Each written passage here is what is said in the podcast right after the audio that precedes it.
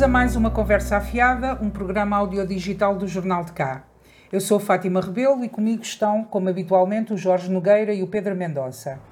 Esta sexta-feira, o ex-primeiro-ministro José Sócrates saberá se vai a julgamento, seis anos depois de ser detido em novembro de 2014.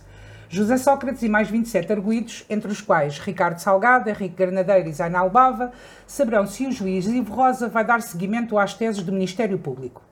O ex-primeiro-ministro é acusado de 31 crimes e, depois de conhecida a decisão instrutória da Operação Marquês, saberemos se o juiz Ivo Rosa vai manter a acusação do Ministério Público ou se deixa cair os principais crimes, como a corrupção.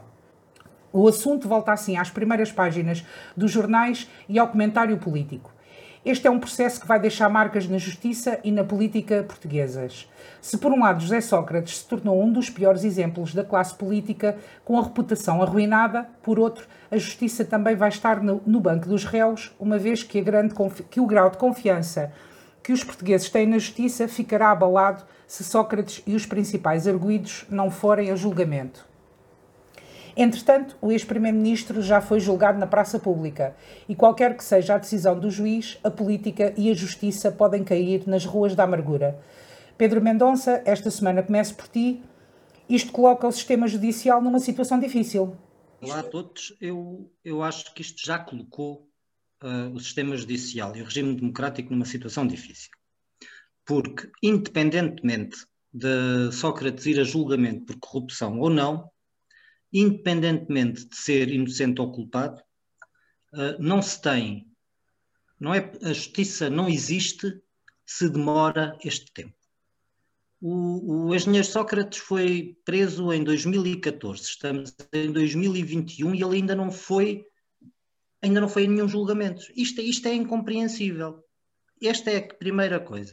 Uma justiça que não é rápida não é justa porque, como tu disseste, a opinião pública já condenou Sócrates. Eu próprio estou muito convencido, não sendo juiz e, e dizendo apenas por dizer, da sua culpabilidade. Mas e vamos impor a, a hipótese de ele ser ilibado, ser inocentado. O dinheiro que um cidadão, qualquer ele que seja, porque hoje é ele, amanhã pode ser qualquer um de nós, pode pedir ao Estado por lhe ter travado a vida durante sete anos. Não é? E, e não só a ele, como ao regime. Porque Sócrates não é uma pessoa qualquer, é um ex-primeiro-ministro, bolas. E, e, se fazem isto a um ex-primeiro-ministro, ah, o Pedro Mendonça, ou ao Jorge Nogueira, ou a Fátima Rebelo, fazem mais rápido. Isto é, é, é, um espelho de um VIP naquele programa que passava num, num se não estou a erro, na SIC, das vidas suspensas. E, portanto, desde 2014 que a justiça em Portugal está suspensa por este caso e que a verdadeira democracia está suspensa por este caso. Porque nós já não devíamos andar a discutir Sócrates. E é a injustiça que nos obriga a discutir Sócrates. Devia ser passado, porque é um passado político. Ele está convicto, se não for, eh, segundo os mais próximos, se não for acusado de corrupção, de voltar à política. Ele, para mim, é um cadáver político. Ele não tem qualquer hipótese se for, uh, uh, se não for condenado por corrupção, uh, vai dar gás a muito disparate e a muita leitura politizada da justiça. Porque nós temos, novamente, infelizmente, neste caso também, o país em dois extremos. Nós temos pessoas como o, o juiz jubilado Noronha da Costa, que diz que mandou destruir as escutas ao, ao, do engenheiro Sócrates porque não tinham lá nada de especial e que vai ser muito difícil uh, arranjar a ligação direta para a corrupção, porque a, a, a, prática da justiça portuguesa é ter que se provar o, o, o toma lá cá. Ora, corrupção é mais do que isso. Pode nunca haver um verdadeiro toma lá cá. Se tu viveres à minha conta durante 10 anos, é assim, tu estás corrompida, não é? Tu, cada, cada linha que tu escrevesses no jornal, saberias que era fulano, presidente, primeiro-ministro, ministro, que te pagava, na realidade, as coisas. E é difícil de provar.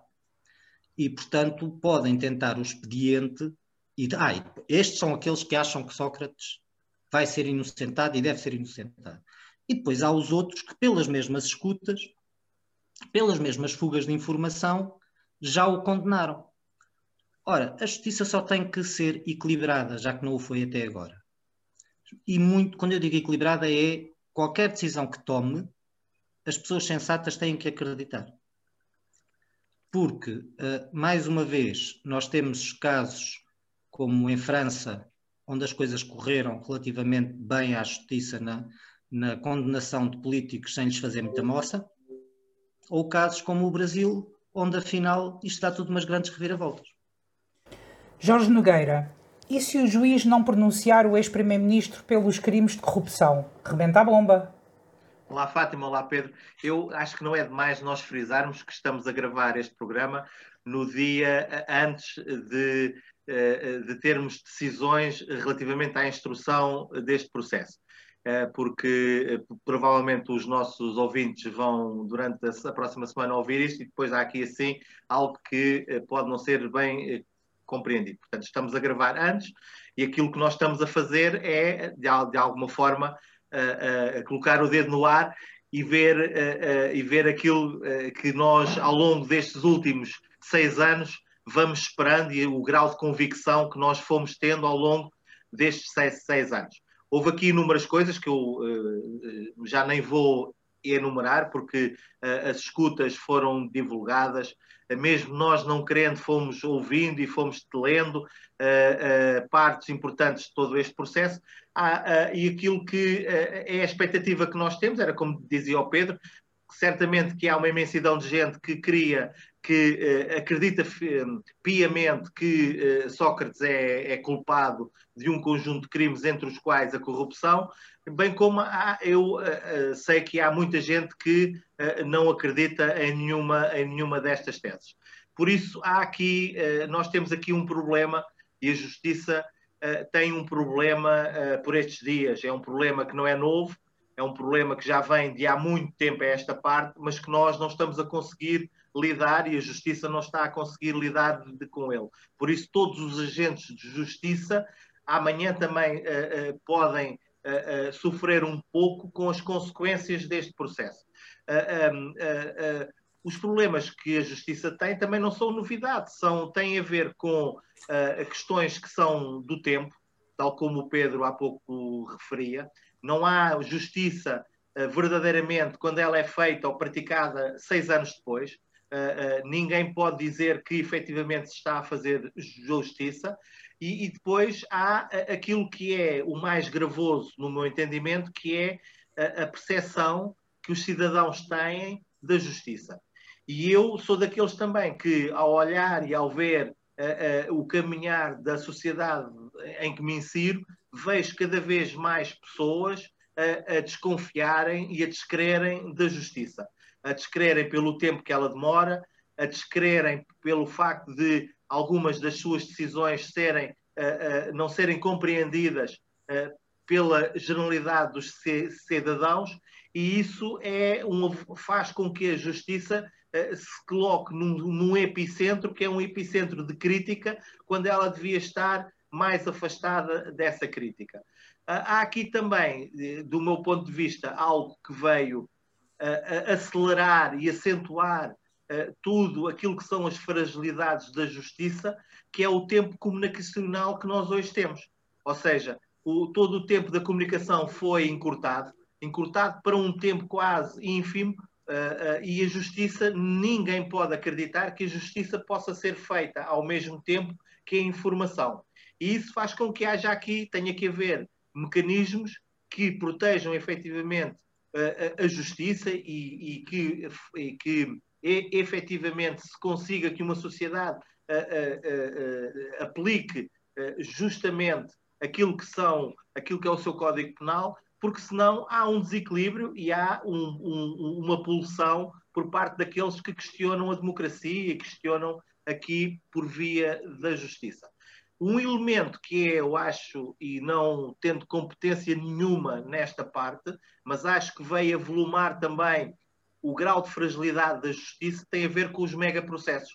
E os megaprocessos, se nós recuarmos no tempo, até eh, podemos recuar até à Casa Pia, uh, e, e, vamos verificar que desde a Casa Pi, já lá vão 15 anos, salvo erro, que todos os megaprocessos que ao longo destes anos foram existindo, naquilo que é a percepção que o cidadão tem relativamente a todos estes processos, são, uh, uh, não, há, não houve consequências, não houve, não houve e, efetivamente justiça. Isto porque são processos de uma dimensão que demoram anos e anos e anos e depois se perde aquele efeito que uh, a justiça também tem, que é de uma aplicação célere para que a comunidade perceba que aquele que prevaricou, aquele que infringiu, infringiu qualquer norma ou qualquer lei, tem que pagar por isso. Pedro Mendonça, em todas as eleições, desde que este escândalo rebentou, e se alguém quer embaraçar o PS, o nome de José Sócrates vem sempre à baila. É uma arma demasiado tentadora para ficar na gaveta.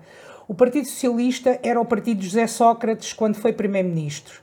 Entretanto, o resgate foi há 10 anos, o escândalo de, de, de corrupção foi há 6, o assunto volta à ordem do dia em ano de eleições. Achas que o PS tem um problema?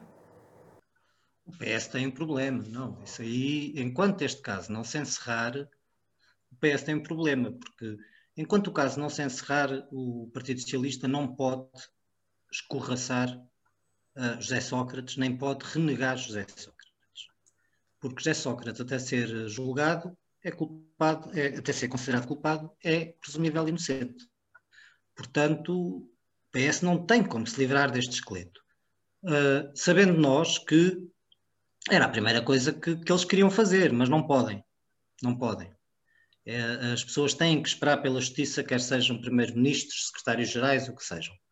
Uh, agora, uh, a realidade é que todos, todos têm problemas neste ano eleitoral. Ou seja, o PSD, que estava sem problemas, pega numa espingarda e manda um tiro no pé quando se prepara para apoiar Isaltino em Oeiras, não é? que é um homem que já foi condenado, já pagou o seu, uh, a, sua, a sua pena e, portanto, tem, tem os seus direitos políticos limpos, não é limpos, mas possíveis de homem que, como Isaltino Moraes, quer dizer, é, é, é criar o seu Sócrates num ano eleitoral. Portanto, eles por aí vão se anular. Eles por aí vão se anular. O problema do PS é mais fundo, é um, do PS e do PSD, dos grandes partidos, como das grandes organizações, é quando se descobre que uh, no centro da, da vida de um partido, neste caso do PS, esteve um corrupto, e se isso for confirmado, é então e todos os outros que teia existe no partido. É? E, e, a teia, uh, eu presumo, e apenas presumo que exista, e que muita delas, e apenas presumo que, que lá esteja. Por isso é que os portugueses têm gostado mais da governação do PS nestes últimos anos do que nos outros anos, por uma razão muito simples, não têm maioria absoluta.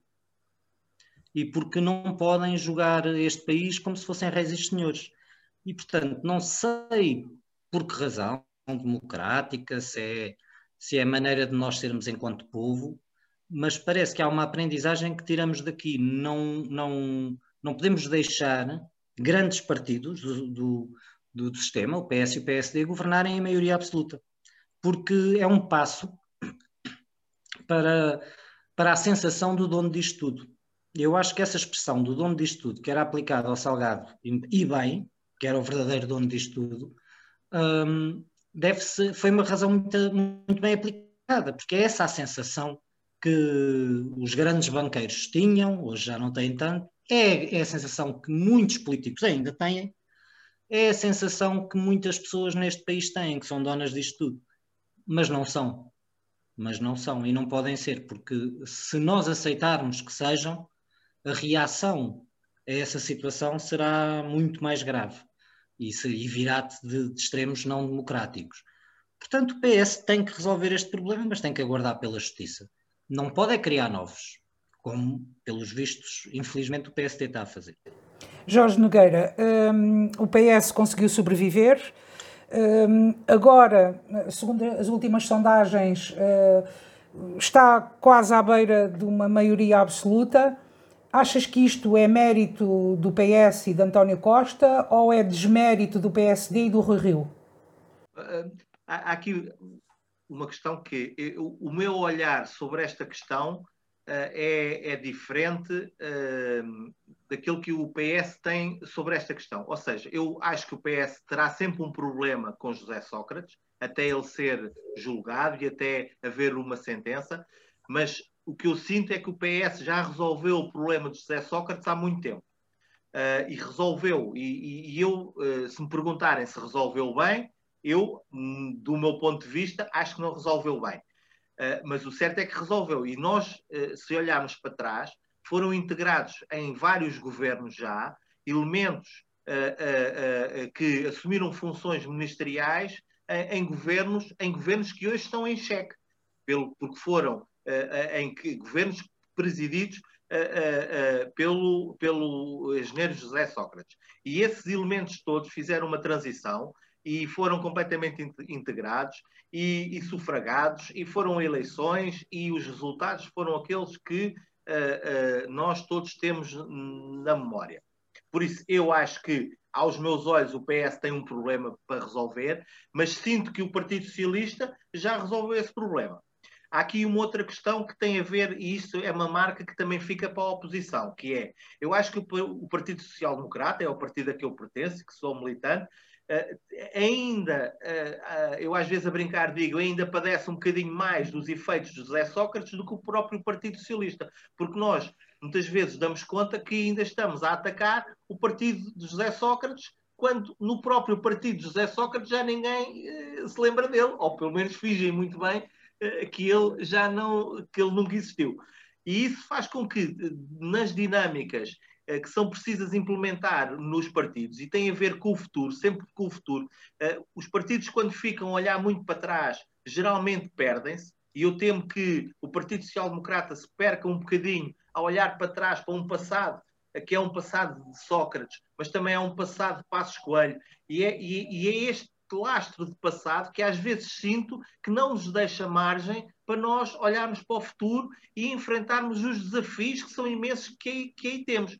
Por isso eu também responsabilizo José Sócrates, para além de todas as responsabilidades que eu acho que ele tem, e acredito mesmo e espero que se faça justiça, como sempre em todos os casos, e também no caso dele que se faça justiça, mas acho que ele também teve um impacto negativo naquilo que são as dinâmicas e naquilo que é o crescimento do PSD, e isso é algo que não podemos uh, deixar de lado, uh, porque é, foi um impacto muito forte. Pedro, queres rematar o assunto ou avançamos? Não, quero só rematar o assunto dizendo que, mais uma vez, uh, não é pelas polarizações, ou seja, ninguém, ninguém pode acreditar que José Sócrates vá a julgamento e que seja condenado por todas as acusações, ou seja, ilibado de todas as acusações. A justiça tem mesmo que se basear em factos e provas. E se na política e na vida muitas vezes o que parece é, na justiça tem que ser provado mesmo. E, portanto, acho que temos que aguardar todos com tranquilidade, porque a justiça já não foi a tempo e agora tem que se tem que se desenvencilhar o mais dignamente possível. Jorge, uh, últimos pensamentos sobre este assunto? É, é, não são últimos. Eu, nós estamos, nós nem sequer estamos a meio de um processo. Nós Uh, uh, o que eu espero sempre é que se faça justiça. Eu, eu tenho uma convicção por aquilo que foi-nos dito, por, aqui, por aquilo que nos foi apresentado, mas sei que o crivo que a justiça tem é um crivo diferente de, e bem, e bem, e terá que ser sempre assim, diferente daquele que é o crivo da comunicação e da, da informação que nós fomos recebendo ao longo destes seis anos. Por isso, o que eu espero é que, do ponto de vista do Ministério Público, aquilo que são a recolha de provas, aquilo que eh, seja fortíssimo, que seja inabalável e que haja efetivamente capacidade da nossa justiça atuar, sabendo que há um dos crimes que tem a ver com a corrupção, que é, como o Pedro já há pouco dizia, eh, eh, que é dificílimo de provar e que eh, também já começámos a ser preparados para a queda a queda desse, desse, desse crime. Por isso, vamos aguardar. tenho a certeza absoluta que nas próximas semanas, nos próximos meses, nos próximos anos, vamos continuar a falar do ex-primeiro-ministro José Sócrates, eh, porque, porque este processo está mesmo para durar muitos anos. Eu penso que, para além do, deste processo, eh, acho que o José Sócrates vai continuar a, da, a, dar que falar, porque, de uma forma ou outra, ele vai, vai, vai dar o ar da sua graça. Mas, mas vamos avançar para o segundo tema e voltamos à, à pandemia.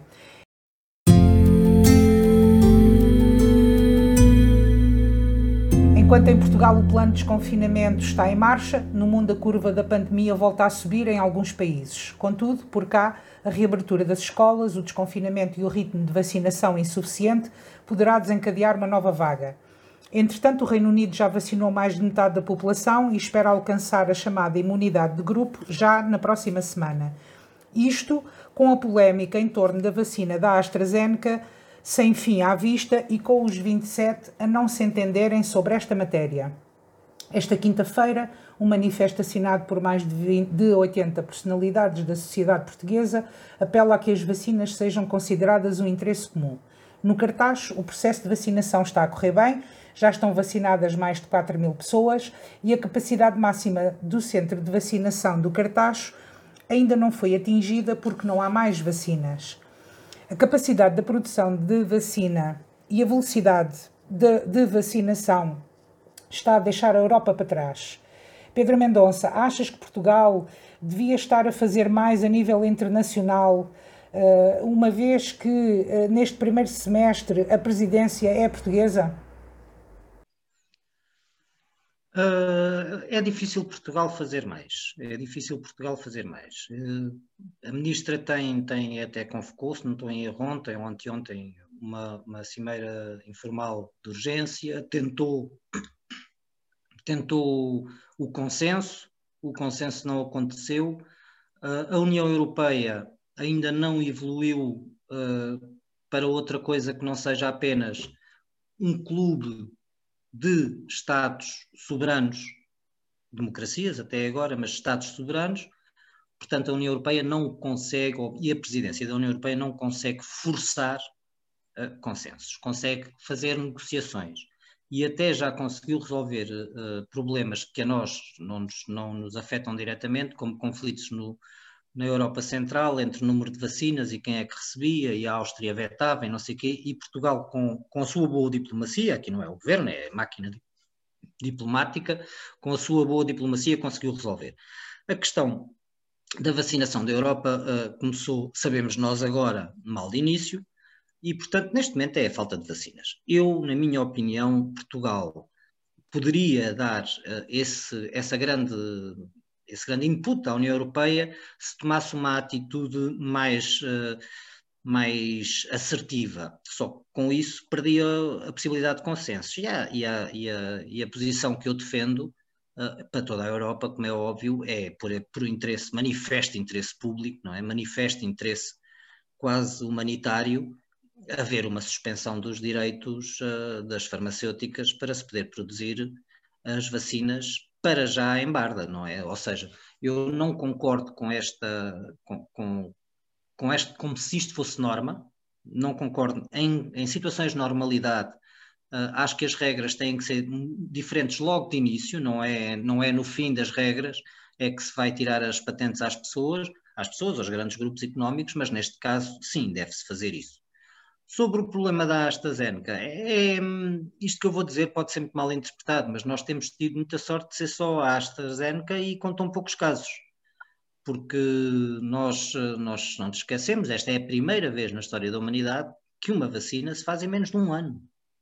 Portanto, assim, é, era muito natural que alguns problemas surgissem. A percentagem de problemas criado por esta vacina nem é, uh, isto é horrível de eu estar a dizer porque basta morrer uma pessoa para, para ser trágico, mas nem é nada de extraordinário a nível estatístico. Ou seja, a medicação que eu tomo, que se calhar é mais, uh, a nível estatístico, mais problemática do que a vacina. Com isto, eu não estou a dizer que não entendo as pessoas que tenham problemas uh, de saúde nessa área da, das tromboflobites e companhias que, que, que eu não compreendo que eu não queira tomar Eu, como não tenho esses problemas de saúde, olho para a estatística e dei-me a vacina primeira do primeiro laboratório, porque estatisticamente é mais perigoso não estarmos vacinados, a probabilidade de morrermos é maior do que se tomarmos a vacina termos problemas. Portanto, é, é, há aqui várias confusões que são novas, que são novas pela rapidez com que se apresentaram. São coisas que sempre existiram na história da medicina e dos conflitos entre os países. Mas nunca foi com esta rapidez, uh, não há ninguém que esteja. Os Estados Unidos agora parecem estar a, conseguir, mas também não sabemos se é propaganda, não é? Uh, não há ninguém que esteja a conseguir, de facto, uh, tratar deste assunto isento de críticas, mesmo a Inglaterra.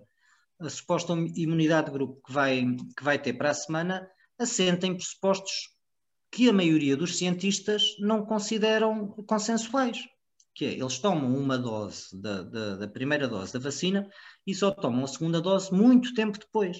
Portanto, eles porquê? Porque a primeira dose dá logo uma grande, uma grande capacidade de, de imunidade à doença. Mas aquilo que eles consideram pessoas já vacinadas, nós não. Portanto, dos ingleses também há muita propaganda e são deles as fábricas, não é? E, e portanto, Há um quadro até que uma eurodeputada portuguesa partilhou hoje nas redes, em que mostrava uh, os países da Europa com fábricas uh, de vacinas, não é? E qual a percentagem que ficava no país de origem da fábrica e qual a percentagem para exportação. E na Inglaterra era tudo a 0%. Tirando um ou dois casos, era tudo 0%.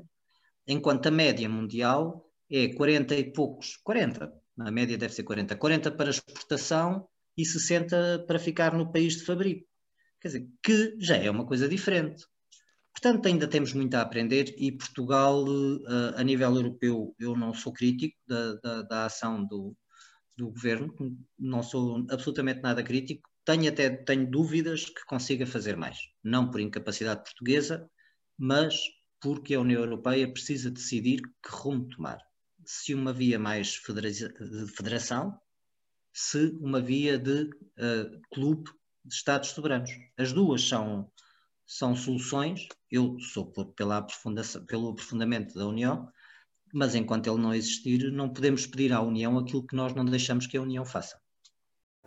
Jorge, qual a tua leitura sobre esta situação? Aqui também há algo que nós temos que dizer, que a gravação uh, que, fiz, que estamos a fazer uh, está a ser precisamente no dia em que a Direção-Geral de Saúde recomenda a vacina da AstraZeneca uh, só para maiores de, de 70 anos e, e há também a, a, a, notícia de que irá uh, haver o, atraso de uma semana relativamente ao plano de vacinação dos professores.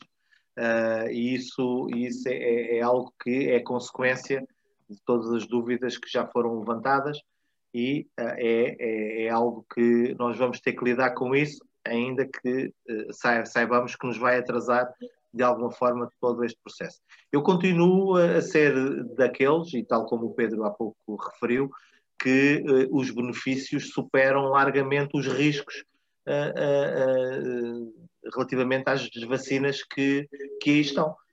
E, e, no caso concreto, há, esta, esta, esta vacina da AstraZeneca. Uh, e isso é, é, algo que nós temos que aceitar. Há, há risco, é óbvio que há risco há, há, há, em todos os medicamentos que nós tomamos. Uh, uh, um, e aqui nesta vacina nem sequer são superiores a muitos dos medicamentos que tomamos. por isso, é, eu acho que continuamos a proceder bem, incentivando as pessoas a tomarem esta vacina, porque será sempre melhor do que não terem nenhuma vacina.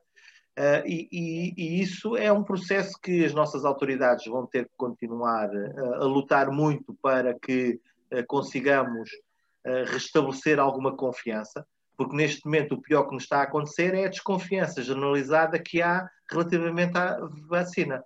E isso nós vamos ver mesmo pessoas informadas, mesmo pessoas que conseguem ler e perceber e, e, ter noção da realidade, têm uma desconfiança grande relativamente a esta, a esta vacina. E isso é um trabalho de todos, é um trabalho de comunicação, é um trabalho de credibilidade, é um trabalho que se calhar vamos ter que nos socorrer de algumas figuras públicas, daquelas que geram confiança nos, nos seus concidadãos para nos ajudar a restabelecer aqui um plano, porque eu temo é que de um momento para o outro haja uma imensidão de gente que, que se começa a recusar a levar uma vacina eh, e isso é que, é, é, é, que me causa muita preocupação.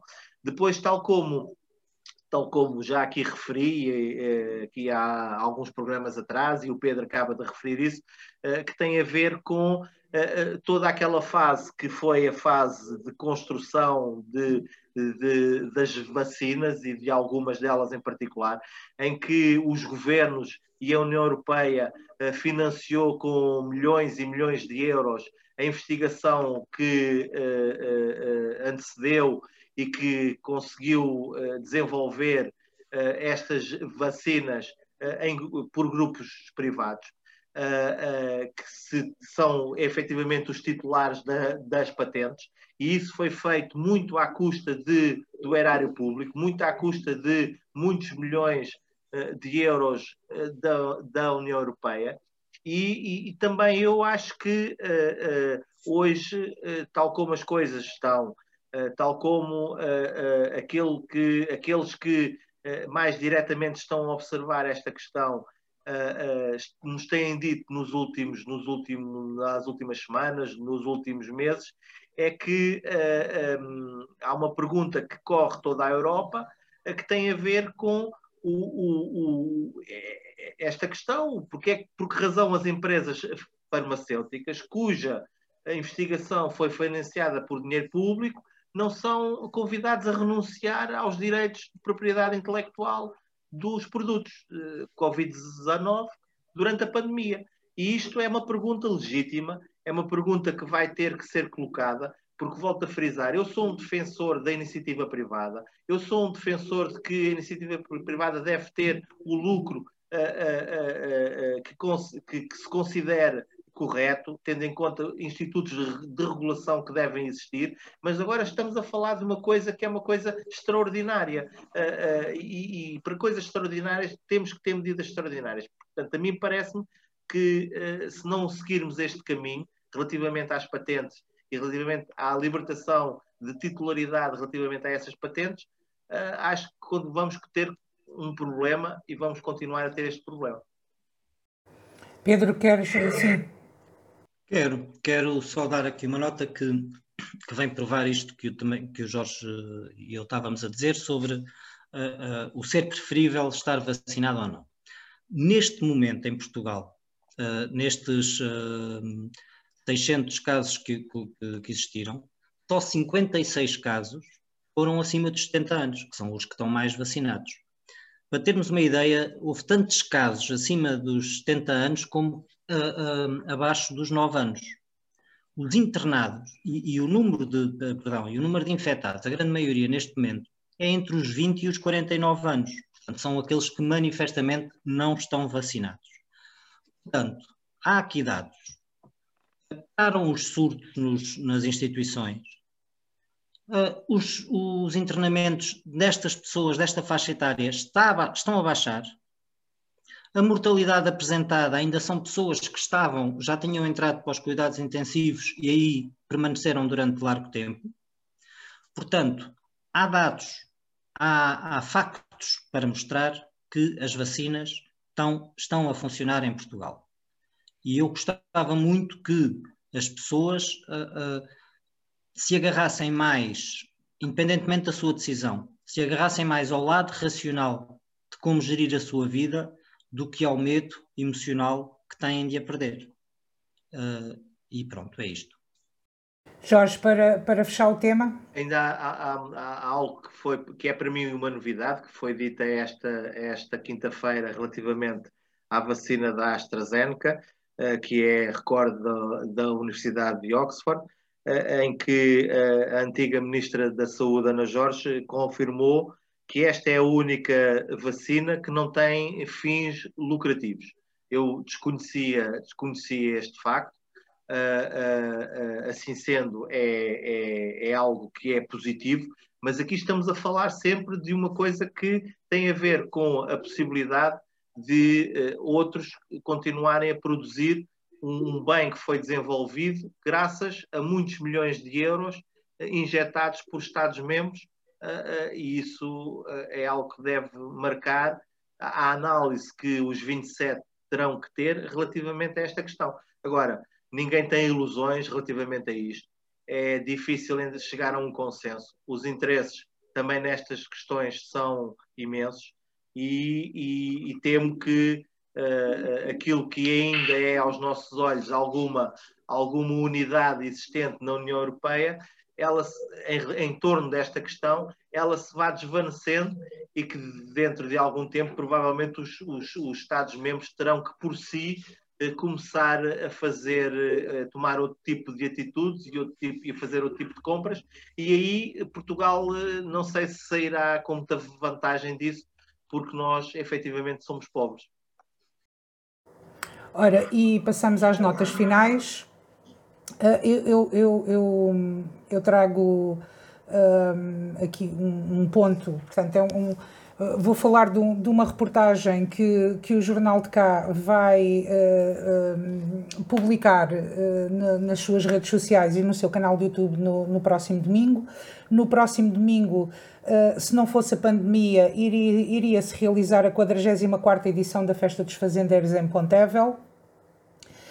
A primeira foi há, cinco, há 65 anos. isto é uma grande festa desta vila. Eh, é um elogio ao, ao mundo rural, eh, participam todas as gerações. É, é, muito bonito é, e, quando, é, quando é vivida. Nós tivemos uma semana em Pontevel a falar com, com pessoas que costumam participar e, e percebemos realmente a, a, importância deste evento para a Terra. Um, deixo aqui o convite para no próximo domingo uh, verem uh, este documentário que vamos apresentar. Uh, Pedro, a tua, a tua nota final. A minha nota final vai para um, um caso que quase poderia ser comédia, não, não fosse tanto dinheiro envolvido. Raquel Carvalho, uma jovem do cartaz, designer, foi multada pela PSP por estar a almoçar dentro do, do seu automóvel, num par de estacionamento a dois minutos da empresa onde trabalha. Bom, 200 euros. Uh, quer dizer, Estava sozinha dentro do carro. Tinha, tinha com ela a declaração a dizer que trabalhava no sítio tal, tanto a dois minutos do carro. A PSP foi chamada ao local uh, denúncia. Tudo isto me parece um exagero disparatado, parece-me um, um não querer ver para que é que estas multas foram uh, criadas, não é? se, se a Raquel estivesse com três colegas de trabalho no carro sem máscara a, a, a almoçarem, pois cada 200 euros por cabeça parecia-me bem porque estavam a ser inconscientes. Agora, assim, através da, da bufaria, quer dizer, estamos a voltar ao, ao tempo do, do, do, dos bufos. Isto não pode ser. Isto não pode ser. As sociedades e as comunidades não se, não se cimentam em cima deste tipo de comportamentos. A PSP exagerou, mas também poderá ter sido mal informada. Portanto, a, a Raquel, uh, e bem, se tiver razão, uh, recusa-se a pagar, o assunto irá para tribunal. Tem aqui toda a minha solidariedade, uh, porque se o caso for, e tudo leva a crer que sim, exatamente como, como eu o descrevi, acho que, que, é uma injustiça muito grande. Ainda por cima, eu sigo esta designer no, nas redes sociais e, portanto, não é negacionista, sempre apelou à responsabilidade. Quer dizer, isto chega a uma altura em que não pode ser eh, a caça à multa por via do telefonema anónimo. Isso aí é que, meus senhores, acho demais. Força, Raquel. Jorge, a tua nota final. Eu, eu, como hoje fica evidente o grau de preparação que nós temos para este programa, porque eu trazia exatamente a mesma nota, uh, e, e, aqui se vê o, uh, o, o, quão nós estamos afinados, e, e, por, e, por, eu achar que é tão relevante este caso, uh, que gostava de dizer que eu inicialmente, quando o ouvi, pensei que era, que era boato, que era algo que não, que não era exatamente assim, porque não queria acreditar não queria acreditar. Depois, quando percebi os contornos, fiquei tão espantado, tal como o Pedro estava a referir, uh, pelo facto da denúncia. e a denúncia tem sido uma coisa que me tem acompanhado desde o início da pandemia, que é eh, eu tenho participado em muitas re reuniões com forças de autoridade e uh, os relatos que são feitos são, são, do meu ponto de vista, uh, ainda nos atiram para um tipo de sociedade que eu achava uh, que estava a desaparecer. o que eu concluo é que estes momentos têm nos feito, nos têm feito regredir do ponto de vista social e esta denúncia e o facto de nós muitas vezes termos com cidadãos nossos atrás de uma janela à, à espreita e à coca a ver e depois não se importam de ligar para a PSP e que não se importam de ligar para a GNR, é também uh, por questões menores, porque todos nós uh, conseguimos identificar questões maiores, uh, que às vezes têm a ver com violência doméstica e que muitas vezes deveriam e deveriam nos obrigar a um outro tipo de procedimento e como nós sabemos, na nossa sociedade ainda não impera esse bom senso relativamente a esse tipo de denúncias, mas a estas que são menores, que são ligeiras, que, não, que ninguém prejudica, que ninguém estava objetivamente a prejudicar ninguém, ainda continuam. E depois há também uma, uma palavra para aquilo que são as forças de autoridade. Eu tenho um imenso respeito, sempre tive, e acho que vou ter sempre um imenso respeito pelas forças de autoridade. Uh, mas também sempre disse que o pior que nos pode acontecer é que o poder seja um poder discricionário das forças da autoridade. E aí eu sempre quis que as leis e que as regras sejam muito bem definidas para que não seja o senhor agente, para que não seja o senhor militar da GNR a interpretar uh, uh, a lei, a interpretar o regulamento, a interpretar. Não, as coisas têm que ser claríssimas aos olhos dos cidadãos, porque se assim forem, também são aos olhos da, das autoridades.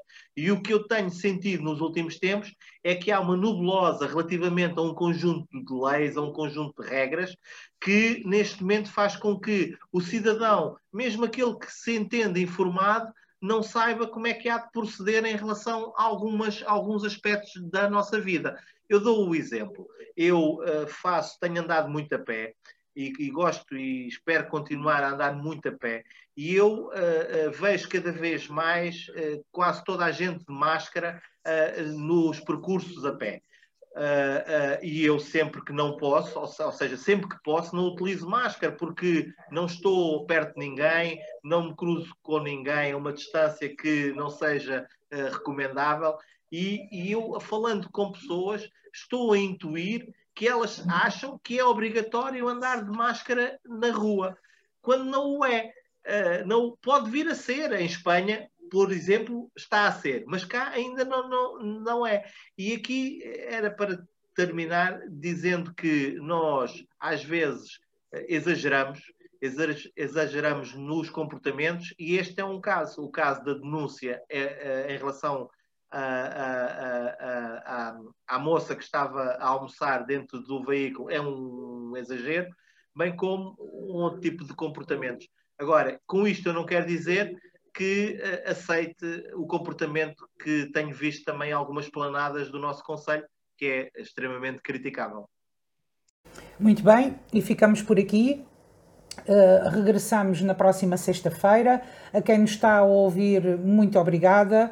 Uh, continuem a seguir o nosso programa. Uh, nós voltaremos sexta-feira. até lá, muita saúde. Boa semana, obrigado.